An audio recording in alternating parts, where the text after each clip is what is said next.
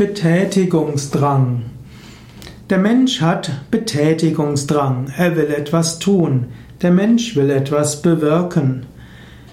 Der Mensch hat Aufgaben in der Welt. Man kann sagen, hm, ich, Karma hat verschiedene Aspekte.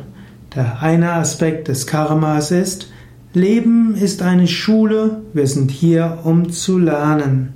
Zweiter Aspekt ist, wir sind hier, um unsere Fähigkeiten zu entwickeln, um unsere Kräfte und Fähigkeiten zu erfahren. Drittens, wir sind hier, um spirituell zu wachsen. Viertens, wir sind hier, um etwas zu bewirken. Man könne noch mehr davon nennen, aber im Menschen drin ist Betätigungsdrang da. Wir sind hier, um unsere karmischen Aufgaben zu erfüllen. Wir sind hier, um etwas zu bewirken. Und wir sind hier, um unsere Fähigkeiten zum Ausdruck zu bringen. Deshalb hat der Mensch einen Betätigungsdrang erst in ihm drin. Du kannst diesen Betätigungsdrang auf positive Weise nutzen und du kannst überlegen, wie kann ich Gutes bewirken? Wie kann ich meiner Bestimmung gerecht werden? Du kannst zu Gott beten, O Gott, sende mir dein Licht und deine Wahrheit, dass sie mich leiten.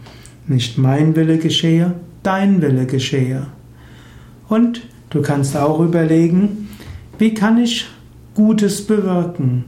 Wie kann ich das größtmögliche Gute bewirken? Und du kannst überlegen, was ist meine Aufgabe? Vor dem Hintergrund der Situation, in der ich mich befinde, was ist meine Aufgabe? Wie kann ich meiner Aufgabe gerecht werden? Wie kann ich anderen helfen?